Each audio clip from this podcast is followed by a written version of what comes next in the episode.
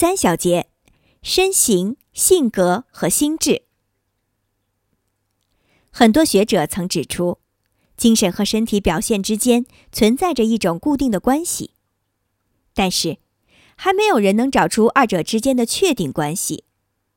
例如，克雷奇莫曾指出，如果我们能从人的身体结构判断出一个人是和某一类型的精神特征相对应，那我们就能把人类分成多种类型，比如圆脸、短鼻子的人多是胖人，就像莎士比亚在《凯撒大帝》中描述的那样。我愿我的四周围绕着胖子，他们有圆圆的肩膀，能吃能睡。克雷奇莫认为人的体型与性格有关，但是没有指出具体的关系。根据我们的经验，胖子很少有身体上的缺陷。他们的身体符合我们对身体的看法，他们勇敢、自信、强壮。如果发生争斗，他们也会拼尽全力。但是，他们也不会把别人都当成自己的敌人，也没有必要把生活当作是充满敌意般的战争。心理学中有一派称他们为外向性格的人，可是也没有给出具体的原因。我们认为他们外向。是因为他们没有因身体而感受到苦恼。克雷奇莫认为，另一种相反的类型是神经质的人，他们一般拥有瘦高的体型、长长的鼻子、尖尖的脑袋。这种人不爱说话，性格内向，受到刺激时容易患上精神分裂症。凯撒大帝中对这种人也有描述。看卡修斯那副面黄肌瘦的模样。他心思很重，是个危险的人。这种人可能因为承受身体的缺陷的压力，过于关注自我，所以变得自卑、胆小、内向。他们想要得到别人的关注，如果没有得到，就会变得很多疑。就像克雷奇莫所说，人们有许多混合的类型，既具有外向者的特质，又具有内向者的特质。环境对人的影响很大。即使是一个外向者，如果整天受打击，久而久之也会变成一个自卑内向的人。如果我们的经验丰富，我们便能从一个人的各种表现中推断出他的合作能力。我们一直在寻找此种表现的特质。在生活中，我们发现了合作的重要性，我们也感受到了为自己设立正确目标的重要意义。我们知道。在每一次历史重大变革之前，人们的思想已经意识到了变革的需要，并努力使之成功。但仅凭本能来决定，很容易产生失误。同样的，人们本能地认为那些长相丑陋、身体上有严重缺陷的人具有不好的性格，认为和他们合作会有困难。其实，这种本能思想并不正确。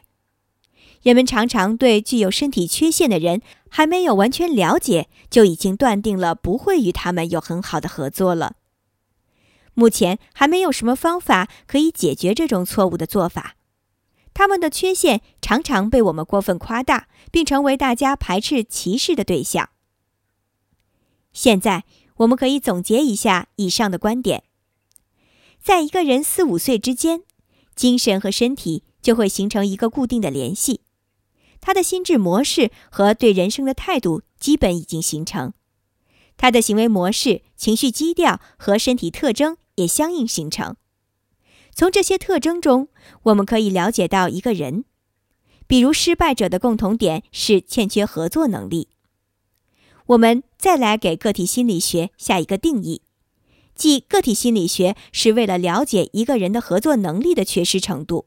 精神是一个整体。一个人的人生态度、生活模式会影响他的一生。一个人的精神思想也会和人生态度相一致。如果我们发现某种情绪很明显的出现了问题，与自身的利益不一致，只摆脱这种情绪是没有用的，必须从人生态度上进行改变，因为这种情绪也是人生态度和生活模式的表现。个体心理学给我们提供了教育和治疗方面的新启示。我们不能只对某一种病症或一种单独的欠缺之处进行治疗，我们必须对一个人的整个生命态度进行解读，了解他的生活方式、行为模式、对生活的态度、对他人的看法等等，从中找出他的错误看法。这才是心理学真正该做的事情。